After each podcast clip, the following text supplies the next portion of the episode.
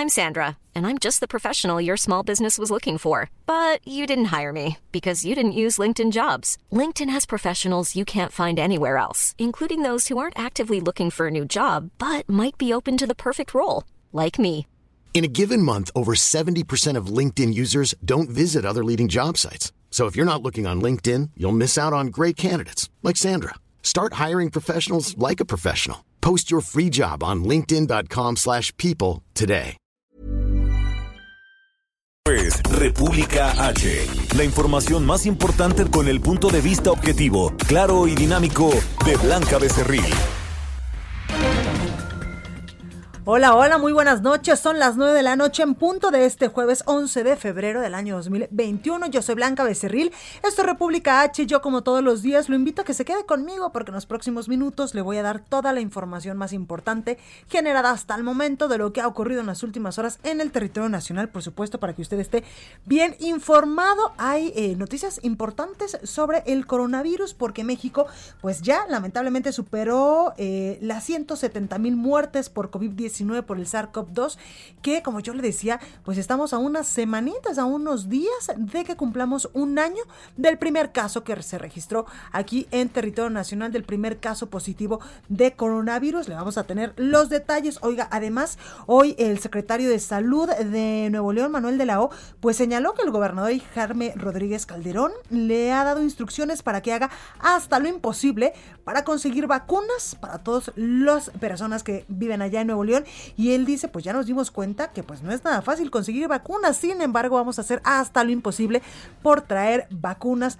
al estado de Nuevo León. Y en este, en este sentido, incluso pues hoy el presidente de Estados Unidos, Joe Biden, anunció una nueva compra de 200 millones, de 200 millones de vacunas contra el coronavirus allá en Estados Unidos. También le voy a tener información importante de lo que hizo en las últimas horas para echar atrás unos asuntos que había, eh, pues, eh, había firmado, había impulsado el expresidente Donald Trump, que acuérdense que en estos momentos, pues, está, eh, pues, entre sí y no el juicio político que le estarían o no aplicando allá en Estados Unidos. En fin, hay muchas cosas que contarle. Yo lo invito a que se quede conmigo. Soy Blanca Becerril. Esto es República H. ¿Qué le parece si vamos a un resumen de noticias? En resumen, La madrugada de este jueves llegó a México la sustancia activa para el envasado de 2 millones de dosis de la vacuna Cancino, que será procesada en Querétaro, así lo informó el canciller mexicano Marcelo Ebrard. En plena pandemia, los senadores se aprueban dos puentes vacacionales, el primero de cinco días con motivo del natalicio de Benito Juárez y el segundo de 11, este para conmemorar la Semana Santa. El líder de los senadores de Morena, Ricardo Monreal, afirmó que el presidente López Obrador no le da línea, dijo que respeta el punto de vista del Ejecutivo Federal respecto a su iniciativa de regular las redes sociales, pero que no retirará dicha propuesta. La Profeco solicitó información a la empresa de telecomunicaciones Easy acerca de la falla en el servicio que se registró el miércoles 10 de febrero en perjuicio de más de 10.000 clientes. Integrantes del ESME, en coordinación con la Asamblea Nacional de Usuarios de Energía Eléctrica, realizaron una manifestación por calles del centro de la Ciudad de México en demanda de la condonación de adeudos como se hace en Tabasco y la renuncia inmediata de Manuel Barlet al frente de la Comisión Federal de Electricidad. La Junta de Gobierno del Banco de México decidió disminuir en 25 puntos base el objetivo para la tasa de interés interbancaria a un día a un nivel de 4% con efectos a partir del viernes 12 de febrero de este año 2021. Aumenta el SAT el número de citas para contribuyentes y amplía horarios en las oficinas de atención en todo el país. El horario de las oficinas de atención independientemente del semáforo epidemiológico de las entidades será de lunes a jueves de 9 de la mañana a 4 de la tarde y el viernes el horario será de 9 a 3 de la tarde. Reporte vial. Bueno, y vamos a las calles de la Ciudad de México con mi compañero Javier Ruiz. Javier, buenas noches, ¿cómo estás? Muy bien, Blanca, ¿qué tal? Saludo con gusto, excelente noche. Tenemos información a la zona centro de la Ciudad de México. Todavía con algunos contratiempos viales, el eje central Lázaro Cárdenas, al menos para quien se desplaza de la avenida Arcos de Belén, y esto en dirección hacia el Palacio de Bellas Artes. Más adelante también llegando a la incorporación con la avenida Hidalgo. Superando este punto, la circulación mejora en dirección hacia el eje 1 norte. En lo que corresponde al paseo de la reforma, aquí se ha mejorado el avance vehicular y bastante. En general el avance es constante una vez que se deja atrás la unidad, ¿no? Y esto en dirección hacia el perímetro de la calzada de Guadalupe, del circuito interior. En general el avance es bastante aceptable. El sentido opuesto también con condiciones vehiculares similares, únicamente asentamientos que son provocados por la operación de los distintos semáforos y el circuito, este sí lo que podemos observar que el avance es lento, al menos de la calzada de los misterios y en dirección hacia la coloreta de la raza. De momento, Blanca, el reporte que tenemos. Pues ahí lo tenemos. Muchas gracias, Javier. Estamos atentos. Buenas noches. Buenas noches. Israel Lorenzana, buenas noches. ¿Tú en dónde andas? Blanca, muchísimas gracias. Nosotros estamos en la zona de Avenida Revolución. Para nuestros amigos que se desplazan de Benjamín Franklin del circuito interior y con dirección hacia la zona de viaducto, la circulación en términos generales es aceptable. Hay algunos contratiempos en las diferentes estaciones del metro, pero nada para abandonar esta importante arteria. También para quien se desplaza con dirección hacia la zona de Barranca del Muerto o también al perímetro de San Ángel. El sentido opuesto también lo recorrimos a través de Avenida Patriotismo y aquí hemos encontrado algunos asentamientos al cruce con Benjamín Franklin. Hay que tener mucho cuidado para nuestros amigos que se incorporan con dirección hacia la zona de Melchoro Campo. Únicamente paciencia. También tenemos lento cambio de luces en los semáforos. Blanca, la información que te tengo. Pues ahí, ahí los detalles. Eh, Israel, regresamos al rato contigo. Hasta luego. Y vamos con Gerardo Galicia. Gerardo, ¿cómo estás? Muy bien, Blanca, te saludo con muchísimo gusto desde las inmediaciones de la Fiscalía General de Justicia de la Ciudad de México. Hace algunos momentos tuvimos fuerte dispositivo policíaco y se trató debido a la captura de un probable feminicida. Por la, la madrugada fue filmado, gracias a las cámaras de seguridad, un sujeto que de su vehículo en color azul bajó el cuerpo sin vida de una mujer en la calle de Piura. Luego de esta situación se realizaron las investigaciones correspondientes y gracias a las labores de inteligencia se logró capturar a este sujeto que en estos momentos ya fue presentado ante el Ministerio Público justo en la Agencia 50 que se ubica en la colonia Doctores. Una rápida acción que realizaron los elementos de la Secretaría de Seguridad Ciudadana y también de la Fiscalía General de Justicia de la Ciudad de México. Por lo pronto, el reporte, seguimos muy pendientes. Muchísimas gracias, Gerardo. Hasta luego. La nota del día. Oye, comenzamos con la información porque el presidente de Estados Unidos, Joe Biden, emitió una orden para terminar con emergencia nacional que declaró Donald Trump, la cual pues permitía enviar millones de dólares para este muro fronterizo. Todos los detalles, por supuesto, que los tiene mi compañero Juan Guevara, periodista de Now Media allá en Estados Unidos. ¿Cómo estás, Juan? Mi querida Blanca, auditorio, buenas noches. Bueno, así es. Dos cosas pasaron el día de hoy que son muy importantes. Primero, Exactamente lo hemos dicho eh, en estos espacios que el presidente Biden está dando todas las señales de revertir lo que llaman las políticas penosas, embarazosas de Donald Trump. Y en una de esas, bueno, pues ya vimos que está quitándole los fondos importantes al muro fronterizo, pero adicionalmente está eh, haciendo todo lo posible por juntar a las familias de los niños que están en la frontera que se quedaron prácticamente sin, eh, sin papás porque los separaron. Y eh, algo que también es muy importante mencionar, que es importante, está tomando eh, partes importantes para poder hacer una reforma migratoria en los Estados Unidos que podría ser interesante para México. ¿Y por qué estamos diciendo esto? Porque Estados Unidos está empezando a emplear a ciudadanos mexicanos en diferentes áreas importantes de la economía. Por ejemplo, están buscando maestros bilingües. El gobierno de los Estados Unidos está dispuesto a dar visas de trabajo para cualquier persona que esté dispuesta a trabajar, por ejemplo, con la ciudad de Houston en las escuelas públicas dando clases de español Asimismo, las visas TN, por ejemplo, que son visas de Tratado de Libre Comercio, se están dando de una manera más rápida en los consulados para las empresas que estén dispuestas a traer a mexicanos a trabajar a los Estados Unidos. Entonces, estamos viendo que es un cambio muy importante de la política del presidente Biden. Y bueno, hablando de eh, pesadillas y cosas tristes, eh, hoy fue el, el, um, pues, prácticamente el día en que concluyó lo que iban a decir los demócratas sobre el juicio político de Donald Trump. Se presentó evidencia eh, no tan fuerte como la de ayer Sin embargo, bueno, quiero decirles algo que nos llamó mucho la atención. Los senadores Ted Cruz, Lindsey Graham y, eh, además eh, un tercer senador, eh, que son senadores republicanos, se juntaron con los jurados de del juicio político de Donald Trump para ayudarles a poder formar una defensa. Esto es altamente irregular. Ted Cruz es un senador de Texas es un cubano americano, Lindsey Graham es un senador que ha estado constantemente apoyando todo lo que hace Donald Trump. Y pues estos tres senadores se juntan con los jurados y se juntan con el grupo de defensa de Trump para poder ver cómo le van a hacer para garantizar que el día de mañana eh, se presente un juicio eh, muy rápido, una, una defensa muy rápida, que inclusive la defensa de Donald Trump ha decidido que va a ser muy breve en todo lo que tiene que presentar porque realmente no tiene mucho que defender.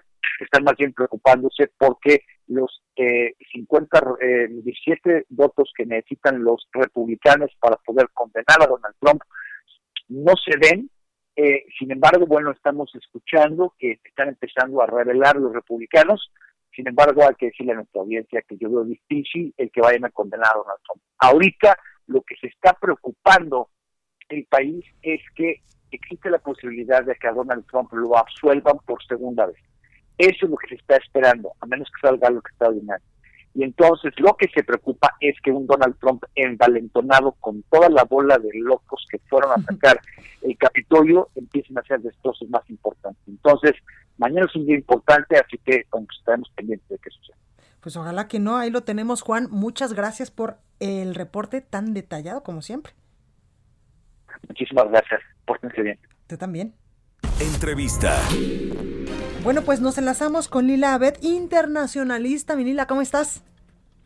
Blanca, muy buenas noches, muchas gracias por la invitación. Gracias como siempre a ti por contestarnos. Oye, pues Juan ya nos decía un poco todo lo que ha pasado en las últimas horas con el asunto de Donald Trump, pero sobre todo también con la orden que emitió hoy el presidente Joe Biden para terminar con esta emergencia nacional, eh, la cual pues permitía enviar millones de dólares para el muro fronterizo y también pues ya decíamos hace unos, eh, unos momentos que Biden incluso pues anunció la nueva compra de un montón de vacunas contra el coronavirus.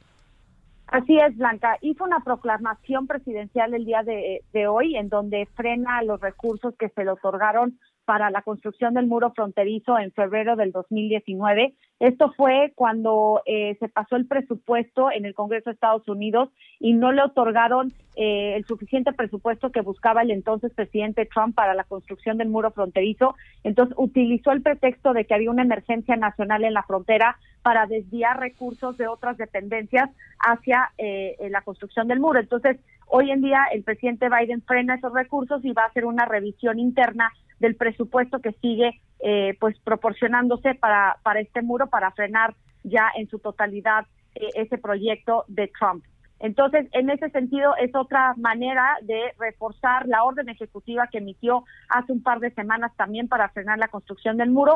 Y también anunció el día de hoy que, como bien dijiste, aseguró 200 millones de dosis adicionales de las vacunas Moderna, al igual de Pfizer, lo cual va a aumentar eh, la disponibilidad de la vacuna por un 50%, eh, ya va casi el 10% de la población estadounidense vacunada y se espera que para julio, es decir, el verano, eh, ya estén vacunados los 300 millones de estadounidenses. Entonces, este, estamos viendo cómo la estrategia nacional, tanto de vacunación como eh, para enfrentar la, el COVID-19 en Estados Unidos, se está llevando a cabo de una manera muy ordenada y, ha tomado un giro de 180 a lo que vimos con el expresidente Trump. Totalmente, Lila, porque incluso hay muchos momentos donde nos llega información de estadios, por ejemplo, el estadio de los Yankees, para, eh, que se han adecuado o se están utilizando en estos momentos para pues eh, suministrar la vacuna a los residentes allá en Estados Unidos.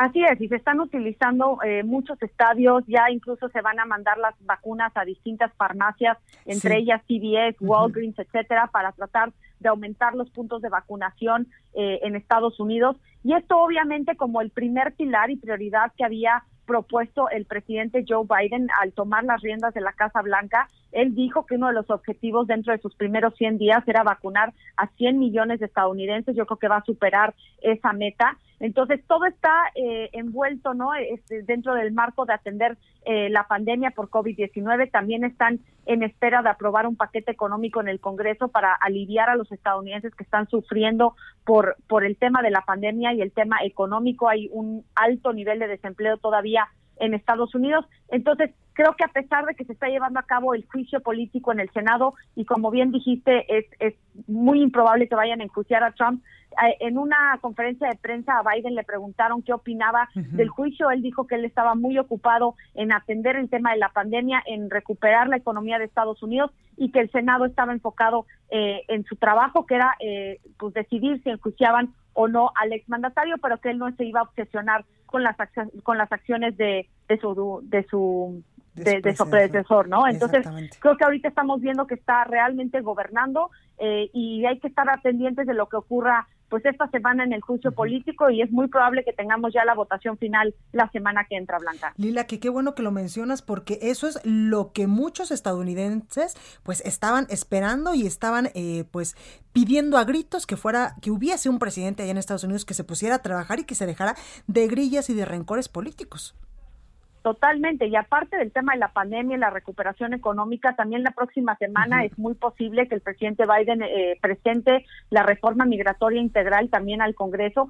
Se espera que no, no se vaya a abordar dentro del mes de marzo porque todavía tienen que confirmar a muchos de los miembros de su gabinete, al igual que pasar el paquete económico que te mencioné por COVID-19, pero va a ser una reforma integral. En realidad no se ha pasado una eh, de esta magnitud desde 1986 con el presidente Reagan, que en ese momento se le otorgó una amnistía a más de 3 millones de indocumentados, pero en esta reforma integral, pues está eh, proponiendo un camino hacia la ciudadanía para más de 11 millones de indocumentados que residen en Estados Unidos. Yo creo que va a pasar en la Cámara de Representantes, pero donde van a tener un poco más de conflicto van a ser en el Senado, tratando de convencer a 10 senadores republicanos a que apoyen esta reforma y estamos viendo justo en estos momentos que los republicanos en el Senado pues no están cediendo a los demócratas, entonces ahí también va a ser una batalla importante. Totalmente, pues ahí ahí el análisis Lila a ver internacionalista, muchas gracias como siempre. Al contrario, Blanca, muchas gracias. Muy buenas noches. Gracias. Bueno, ya hablábamos de lo que se está haciendo en Estados Unidos con el asunto de las vacunas, del coronavirus, pero evidentemente es mucho más importante lo que estamos haciendo aquí en México con estos temas. Y es que llegó a nuestro país en la madrugada del día de hoy la sustancia activa de CanSino de esta eh, pues, eh, eh, empresa china para vacunar contra el coronavirus que va a ser pues envasada aquí en Querétaro. Paris Alejandro nos tiene toda la información. Mi Paris, ¿cómo estás? Buenas noches, Blanca, amigas, amigos del Heraldo. Así es, y es que esta madrugada llegó al Aeropuerto Internacional de la Ciudad de México la sustancia activa para la fabricación de dos millones de vacunas de la farmacéutica china CanSino contra el COVID-19. El traslado estuvo a cargo de la empresa DHL. La sustancia activa será enviada a la empresa Drugmex en Querétaro para su preparación y envasado. El secretario de Relaciones Exteriores, Marcelo Ebrard, reconoció el apoyo del gobierno de China para adquirir la vacuna y agradeció a la farmacéutica CanSino el envío de este antígeno. México tiene un contrato de compra de 35 millones de vacunas con Cancino para este 2021. La vacuna es de una sola dosis y no requiere ultracongelación y es que entre febrero y marzo de este año Cancino entregará 8 millones de vacunas a México. También la subsecretaria de Asuntos Multilaterales, Marta Delgado, señaló que la vacuna de Cancino servirá para vacunar a los grupos prioritarios durante estos dos meses. Con la llegada de la vacuna a México de esa sustancia activa, México garantiza la aplicación de 2 millones de vacunas contra el COVID-19 a dos millones de adultos mayores de 60 años durante estos siguientes meses de febrero y marzo. Y bueno, se prevé que para la primera semana de marzo estén listas ya estas dos millones de vacunas de Cancino para que sean entregadas al gobierno de México para su distribución y aplicación en la República Mexicana. Es la información que te tengo, Blanca. Pues ahí la tenemos, París. Muchas gracias. Buenas noches. Entrevista. Bueno, y vamos con el doctor Javier Tello, especialista en políticas de salud. Doctor, buenas noches, ¿cómo está? ¿Qué tal, Blanca? Muy buenas noches, ¿cómo estás? Gracias, muy bien. Oiga, pues ya llegó eh, la sustancia activa que vamos a procesar, que vamos a envasar aquí en México y lo platicaba hace unos momentitos fuera del aire, mientras que en Estados Unidos están literalmente vacunando eh, pues a casi toda su población, adaptando incluso pues estadios para eh, suministrarles estas dosis. En México llega una nueva vacuna que apenas va a ser envasada aquí. Sí, mira, y hay que decirlo siempre de la manera positiva, son buenas noticias que vayamos teniendo vacunas, que no nos quede la menor duda.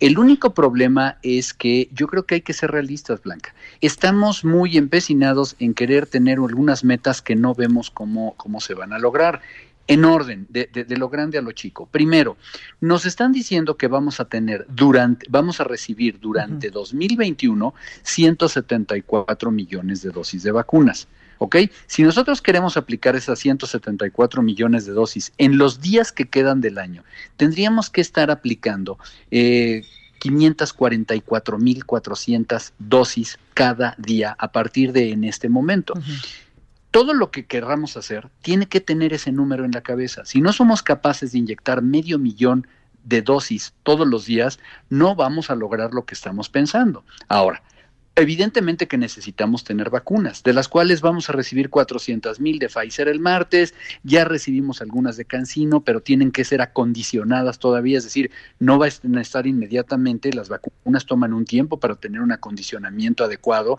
en las mejores condiciones. Y sí, son buenas noticias que terminemos de vacunar al personal de salud y que comencemos a vacunar a los adultos mayores. Pero a decir de Hugo López Gatel, el día de hoy no conocen la logística y no conocen la logística, lo mismo lo dijo hoy, porque, el, eh, porque dice que no conocemos cuántas van a llegar todos los días. Entonces, si no sabemos cuántas van a llegar todos los días, ¿cómo podemos estar haciendo estos cálculos? La verdad es que son buenas intenciones, no nos queda nada más que aplaudir las buenas intenciones, sí, pero yo creo que en determinado momento necesitamos ver cuál es la estrategia real, ¿sí? Y saber cómo nos vamos a ajustar a las cifras que tenemos que lograr para cumplir. Totalmente, doctor, porque incluso pues mucho lo hemos discutido y mucho lo hemos hablado. En México sí estamos acostumbrados al asunto de la vacunación, sí tenemos pues una red de distribución de vacunas, pero de vacunas que son las normalitas, porque estas requieren incluso especificaciones pues muy detalladas para poder eh, ser trasladadas, incluso para su aplicación. Ayer hablábamos con el doctor Alejandro Macías, incluso él pues eh, tiene ya una teoría donde si la, la jeringa, la, la, donde se evidentemente se va a poner en un mexicano, tiene alguna falla, pues ahí ya se perdió la mitad o un cuarto de la sustancia activa de la vacuna. Por eso es importante precisamente el haber tenido esta planeación. Y la planeación coincide con un plan B, por ejemplo. Te voy a poner un ejemplo, este Blanca, ahondando un poco en lo que dice el doctor Alejandro Macías, que es la mayor autoridad que yo creo que podemos tener en este momento para, para opinar, ¿sí? Tenemos 174 millones de dosis, a decir otra vez de Hugo López Gatel. Él lo dijo son para 104 millones de personas en México. Y con esas, cito, tenemos suficientes. Perdón, no, no, creo que tengamos suficientes. ¿Qué pasa si no llegan unas? ¿Qué pasa si algunas fallan? ¿Qué pasa si se echa a perder una red fría? Y vaya, todo el mundo está criticando estos países que tienen un exceso de vacunas, pero esas personas que tienen un exceso de vacunas, esos países, perdón, estaban previendo exactamente los imponderables. Y lo que yo no creo, Blanca, es que si no logramos tener en este momento un plan A, mucho menos tenemos un plan B y un C para las contingencias. Entonces, una vez más, pensando positivamente, qué bueno que ya tenemos vacunas, qué bueno que estamos con ganas de tener muchas, eh, a, mucha gente vacunada, pero realmente es un eh, reto que debemos de tomar en serio y del cual tenemos que participar todos. No es posible que lo vayamos a lograr solamente con las brigadas correcaminos que hayamos hecho a un lado a eh, los, eh, ¿cómo se llama? las brigadas de, vacunación que ya conocíamos en cada uno de los estados de la República. Hay más de 70 mil personas que saben aplicar vacunas y que no las estamos aprovechando. Creo que no estamos haciéndolo de la forma adecuada. Y repito, medio millón de vacunas diarias son muchas vacunas que no hemos visto cómo lo vamos a lograr. Totalmente, doctor. Bien, eh, esto que dice, porque además hay que entender que una vez que ya todos estemos vacunados, pues aún eh, el peligro sigue latente. Es correcto. Eh, mira, eh, una pregunta que me hacen es, oye, y una vez que estamos vacunados ya podemos salir y vamos a, estar sin cubrebocas y el mundo era como antes, la respuesta es no, este virus se va a quedar aquí, se va a quedar mucho tiempo. Y para por realmente protegernos en una inmunidad de rebaño Del 70 al 85% de la población debería estar vacunada perfectamente bien vacunas que fueran a prueba de balas. Esto no es así, hay varios tipos de vacunas y no toda la gente se va a vacunar. Entonces tenemos que entender que después de haber sido vacunados y después los años siguientes revacunados, muy seguramente vamos a tener que ir utilizando un cubrebocas, manteniendo una sana distancia durante mucho tiempo. Nos tenemos que mentalizar como sociedad blanca, porque si no participamos todos, no vamos a lograr el éxito en esto. Pues ahí lo tenemos, doctor eh, Javier Tello, especialista en política de salud. Gracias. Estoy a tus órdenes, me dio mucho gusto. Cuídate. Igualmente, cuídese mucho. Oiga, vamos, hombre de corte. Yo soy Blanca Becerril, esto es República H. No se vaya, que yo vuelvo con más información. Continúa escuchando a Blanca Becerril con la información más importante de la República en República H. Regresamos. Heraldo Radio. Amigos. Información más importante de la República en República H con Blanca Becerril, transmitiendo en Heraldo Radio. En resumen. En las últimas 24 horas, México sumó 10.677 casos nuevos de coronavirus y 1.474 muertes por COVID-19, para un total de 171.234 personas que han perdido la vida, de acuerdo con la Secretaría de Salud. Tres entidades de la República Mexicana siguen en riesgo por el alto número de contagios y también por el índice de hospitalización. En términos de ocupación hospitalaria, se ubica a la Ciudad de México con un 77%, Morelos y el Estado de México con un 73%. Datos de la Secretaría de Turismo indican que en el 2020 se cerró con el, como el peor año en la historia para el turismo en México, ya que acumuló una pérdida de 13.548 millones de dólares en la derrama económica que dejan los viajeros internacionales confirma el canciller mexicano Marcelo Ebrard que el próximo domingo estará en nuestro país Martin Luther King III en la conmemoración a Vicente Guerrero en el estado de Oaxaca. Esta mañana se viralizó el video pornográfico que se transmitió en una de las pantallas de la estación del metro Instituto del Petróleo. Autoridades capitalinas señalaron que no es responsabilidad del metro y ya se sancionó a la empresa que difunde esos contenidos.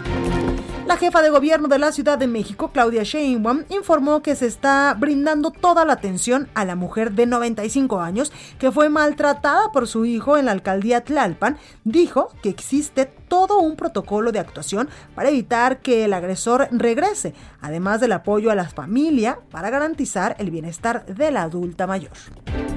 El presidente de México, Andrés Manuel López Obrador, hizo un llamado a los migrantes a no dejarse engañar por los llamados polleros, ya que si bien se han flexibilizado las políticas migratorias con el mandatario estadounidense Joe Biden, aún falta tiempo para que las nuevas reglas se materialicen y por ahora continúan las deportaciones.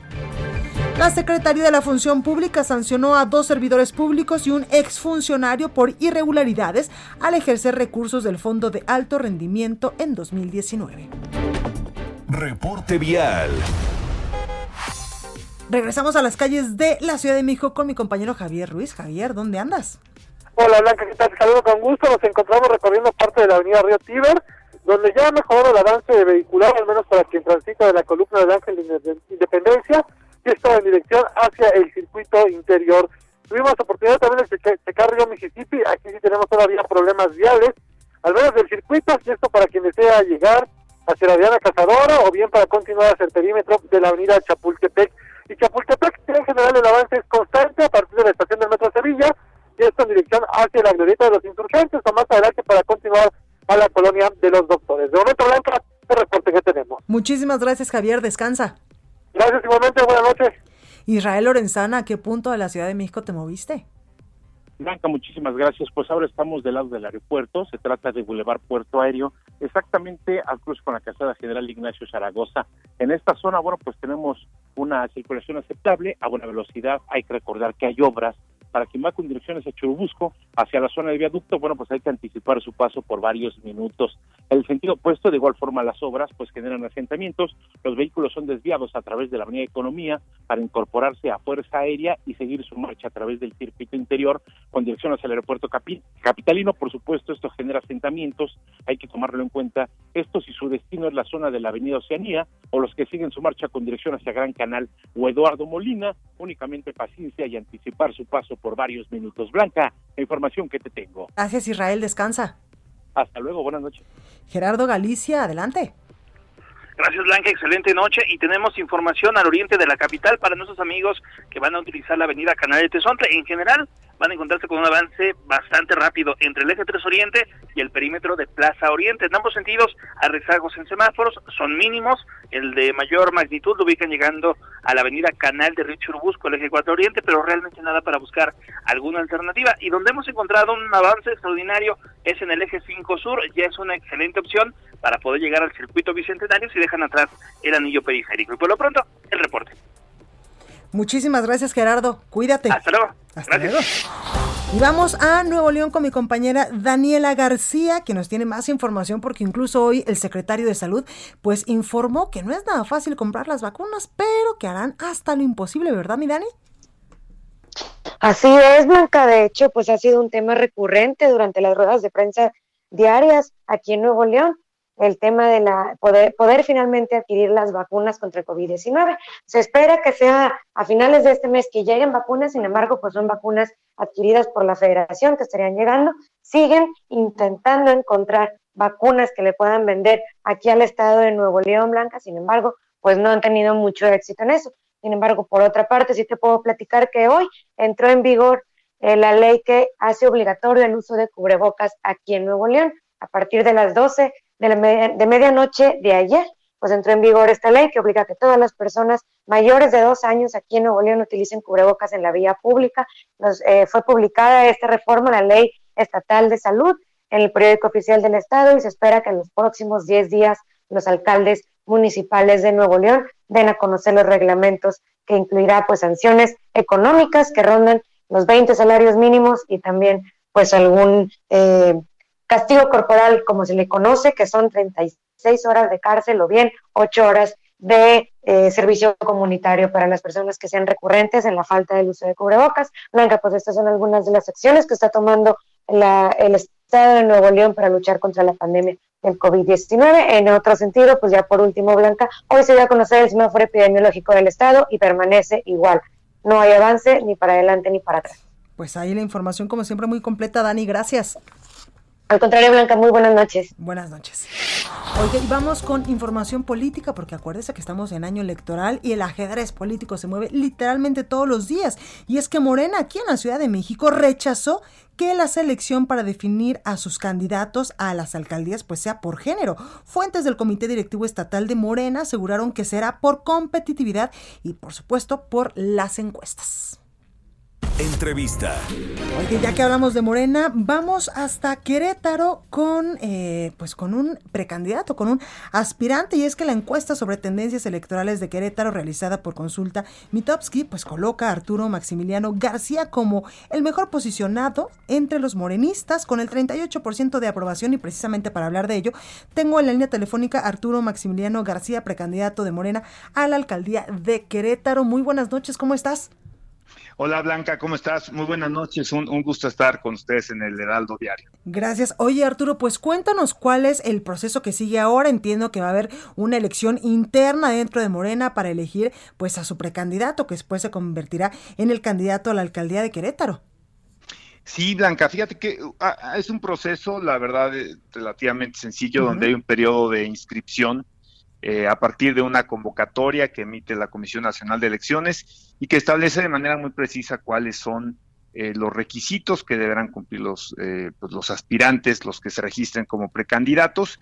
Este plazo venció, se agotó el, pasado 7 de febrero y pues entre estos documentos que se ingresan, pues hay una carta, por así decirlo, curricular, con la trayectoria, la experiencia de, quienes aspiran a estos cargos. Y también hay un tema bien interesante, Blanca, que es la apertura que tiene el Partido Morena a quienes eh, pues somos ciudadanos, no militantes de partidos políticos, y que de alguna manera creo que es un ejercicio que podría estar distinguiendo a Morena de otros partidos en este eh, próximo proceso 2021, pero desde la selección de candidatos, toda vez que sus propios estatutos establecen eh, hasta un porcentaje de eh, candidatos que no formen parte de la militancia, pero en esta apertura que se da, y la convocatoria pues eh, refrenda justamente ese principio de apertura ciudadana que, que, pues que ha tenido Morena y que lo refrenda este 2021.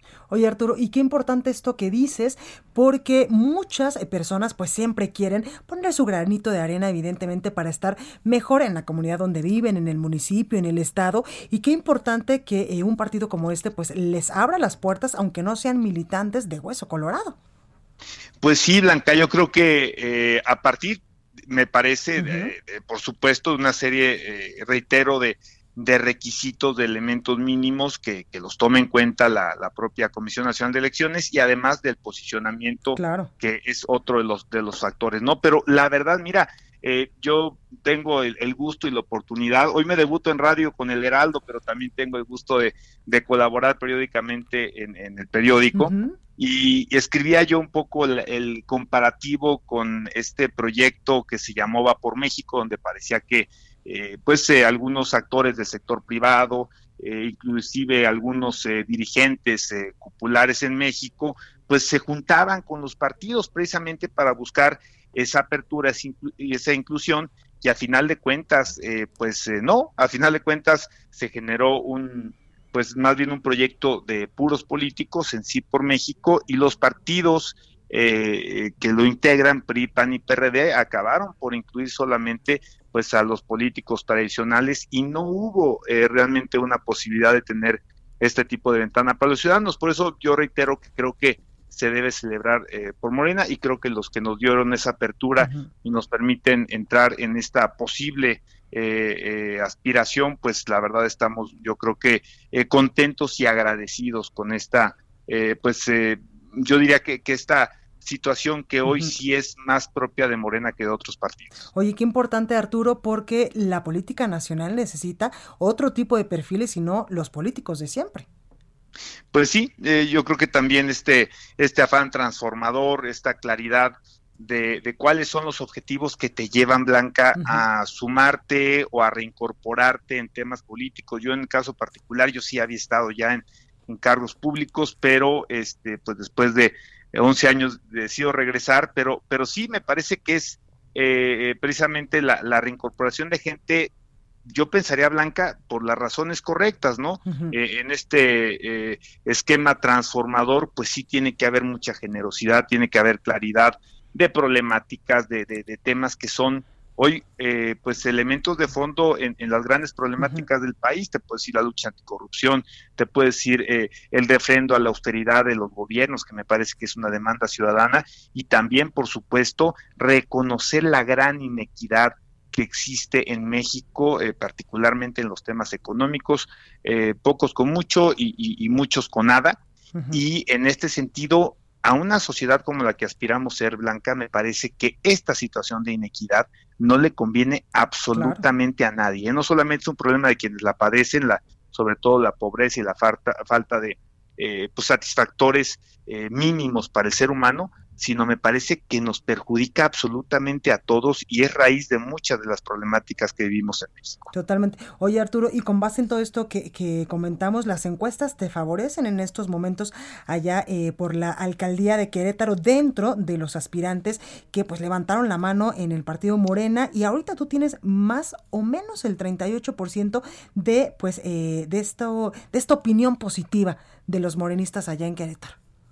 Sí, Blanca, pues mira, son, son mediciones de, alguna forma, podríamos decir también, eh, por llamar de alguna manera, externas, muy, muy respetables, además con una, casa encuestadora de, pues del, nivel de, de, Mitowski, pero evidentemente quien tiene la última palabra es la Comisión Nacional de Elecciones, quien tendrá, además de las mediciones, algunos otros factores para, eh, eh, pues, ponderar y, y, habrá que estar, pues, atento en mi caso a la decisión final, ¿no? Yo, la verdad es que, bueno, pues claro que, oye, no te voy a mentir, a quién no le da gusto ver, ver su nombre en una encuesta cuando estás bien posicionado, pero sí tengo que ser también cauto, entendiendo que la decisión final corresponde a la Comisión Nacional de Elecciones y habrá que respetarla. Totalmente, Arturo, y ya habrá tiempo de platicar cuando los, eh, pues los tiempos oficiales eh, del INE nos lo permitan, pues para que nos cuentes un poquito ya más adelante cuáles son pues tus propuestas para la ciudad, eh, para la alcaldía de Querétaro, qué es lo que se tiene que hacer, qué es lo que se tiene que cambiar y todas estas cuestiones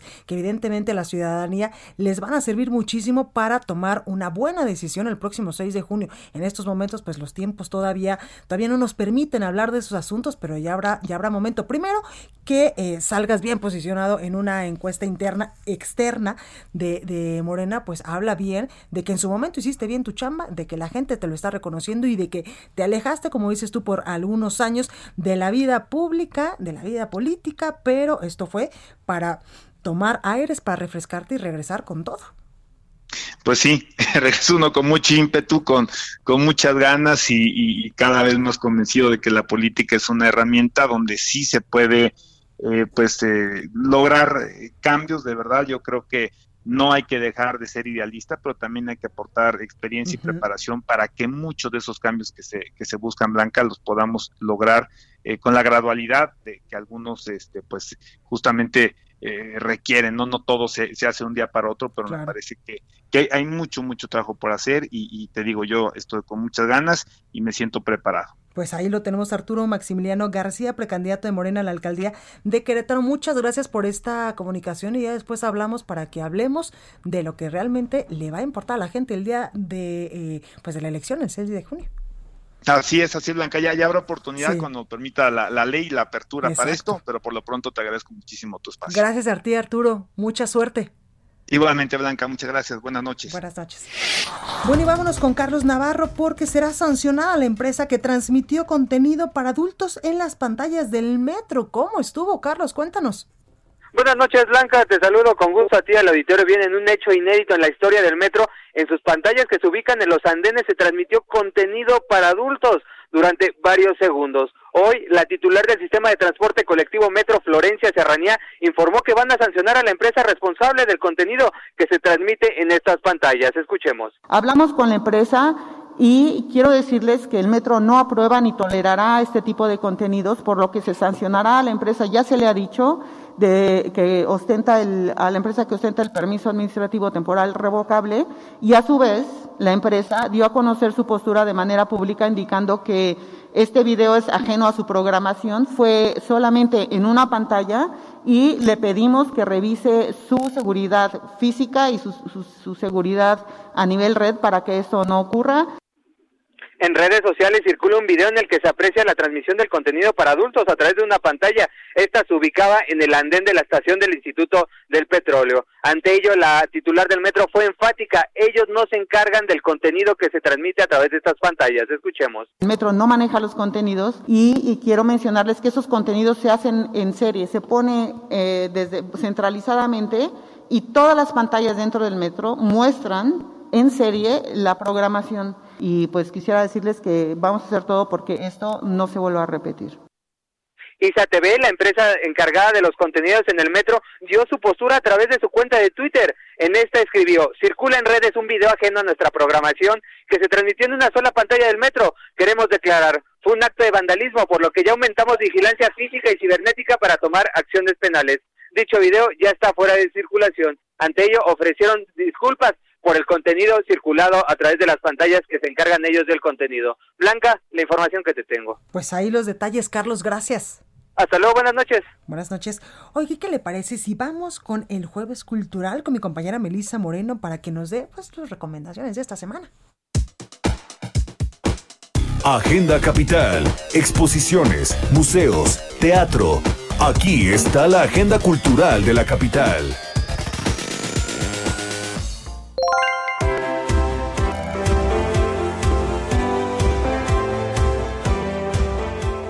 Bienvenidos a la Agenda Cultural del Heraldo de México. Yo soy Melisa Moreno, editora de artes, y esta es mi selección de eventos para República H.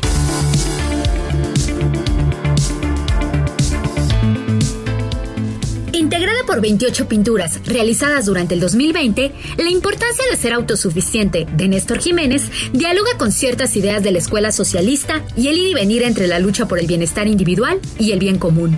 Además, el artista retoma ciertos principios en los que se evidencian los objetivos predeterminados para la población infantil de la entonces emergente dictadura del proletariado, enseñar oficios de manera didáctica para que los niños se sumaran a las labores sociales que practicaban sus padres.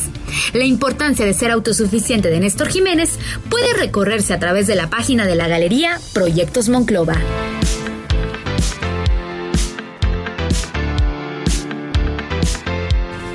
21 monólogos y 21 voces hablando solas mientras todos nosotros escuchamos.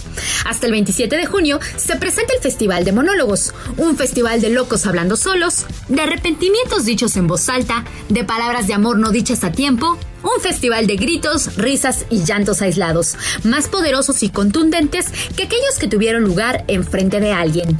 Este esfuerzo sin precedentes es un paso más en la transición de quienes escriben, dirigen, actúan y producen teatro, para llevar la vida escénica a un universo digital que permita vincular con un público más extenso. Disfruta del Festival de Monólogos 2021 por 99 pesos cada uno en teatrix.com.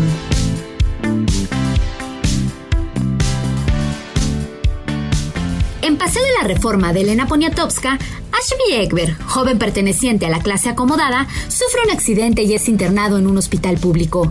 Ahí empieza a conocer un mundo de cuya existencia no tenía idea y entablar relaciones con personajes que le tenderán la mano como si fuera uno de ellos. Al salir, él ya será otro. Tendrá una visión más crítica y social, desde la que encontrará su verdadero motor, Amaya Chazelle. La entrega absoluta, la creencia en ideologías y las ganas de cambiar la realidad harán que Ekberg sea capaz de dejarlo todo y quedarse, si es necesario, sin nada. A 25 años de su publicación, Paseo de la Reforma no pierde vigencia y la escritura de Poniatowska constata su frescura, su sentido del humor, su habilidad para jugar con nosotros como lectores y de envolvernos en un México que pareciera que fue dorado en sus letras, pero que también deja ver la frivolidad que las envuelve. Paseo de la Reforma en su edición 25 aniversario es de Alfaguara.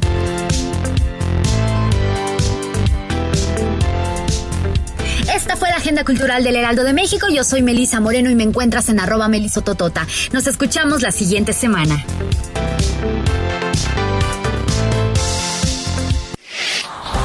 Pues vamos con Antonio Bautista, coeditor de Estados en el Heraldo de México, para que nos dé un avance de lo que vamos a poder leer el día de mañana en este diario. Antonio, ¿cómo estás?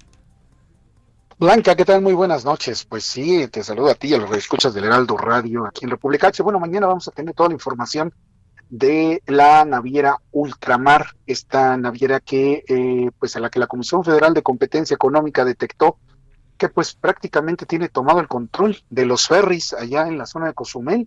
Tiene tal poder que pues es capaz de eh, opacar a sus competidores e incluso limitarlos entonces ya la, la, Comisión Federal, la COFESE, pues ya determinó que pues esto no puede seguir así y mañana tenemos toda la información en las páginas de, Heraldo de México. También pues este llamado que está haciendo la iniciativa privada, sobre todo los empresarios, al presidente de la República, pues para que ayude a Cozumel a la isla y la rescate, pues está en una emergencia económica muy fuerte debido a la pandemia y pues a que ahorita el principal ingreso que tenían, que era el turismo a través de los cruceros, pues está detenido Blanca. Eh, eh, eso podrán enterarse mañana en el Heraldo de México.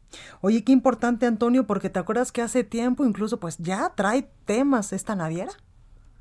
Sí, así es. Ya en el año 2016, esta naviera Ultramar ya, junto con otras dos, ya fue multada con 45 millones de pesos y bueno, pues ha tenido una serie de temas ahí, de sobre todo por el costo de, eh, del pasaje del ferry. Un viaje redondo de Cozumel a Playa del Carmen, por ejemplo, para un adulto cuesta 500 pesos. Eh, eh, no solo afecta el bolsillo del turismo, sino de los habitantes de la isla que, que lo usan no por, no por un tema de diversión, sino un tema de necesidad de llegar a tierra, hacer compras, regresar, trabajar, etcétera, etcétera. Pues esto está afectando gravemente el bolsillo. Los empresarios están llamando que a partir del dictamen de, de COFESE, pues se regule ya el tema sobre todo de esto de las tarifas. Totalmente, pues ahí parte de lo que podremos leer mañana en las páginas del Heraldo de México. Mi Toño, gracias. Blanca, muy buenas noches. Buenas noches.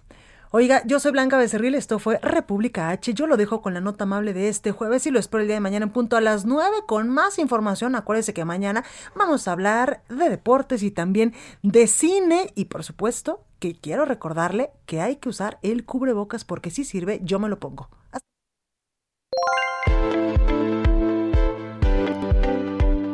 Con la nota amable de hoy. Y es que con la finalidad de celebrar el 111 aniversario de la Cruz Roja Mexicana, que se festeja el próximo 21 de febrero, la Lotería Nacional develó un billete conmemorativo para el sorteo mayor 3792, cuyo premio principal será de 21 millones de pesos. Para el sorteo que se realizará el martes 16 de febrero a las 8 de la noche, se emitieron 3 millones 600 mil cachitos, los cuales con imágenes y rostros de voluntariado rinden un homenaje a la labor altruista de la institución. Al agradecer a todo el personal de la salud que ha estado en la primera línea de atención durante la crisis sanitaria de COVID-19, Fernando Zuniaga, presidente nacional de la Cruz Roja Mexicana, también hizo un reconocimiento a los trabajadores que han perdido la vida. Enfatizó que a pesar del impacto de la emergencia sanitaria, la Cruz Roja seguirá trabajando. Por su parte, la directora de la Lotería Nacional Margarita González señaló que es un gran orgullo poder reconocer la labor de la Cruz Roja Mexicana.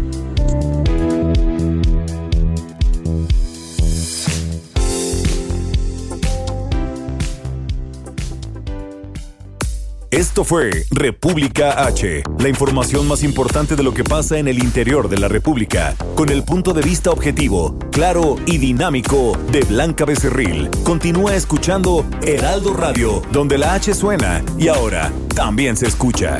Una estación de Heraldo Media Group. When you make decisions for your company, you look for the no-brainers. And if you have a lot of mailing to do, Stamps.com is the ultimate no brainer. It streamlines your processes to make your business more efficient, which makes you less busy. Mail checks, invoices, legal documents, and everything you need to keep your business running with Stamps.com. Seamlessly connect with every major marketplace and shopping cart. Schedule package pickups and see your cheapest and fastest shipping options from different carriers, with rates up to 89% off USPS and UPS rates. And with the Stamps.com mobile app, you can take care of mailing and shipping wherever you are. Make the same no brainer decision as over 1 million other businesses with Stamps.com. Sign up with Code PROGRAM for a four week trial, plus free postage and a free digital scale. No long term commitments or contracts. That's Stamps.com. Code PROGRAM.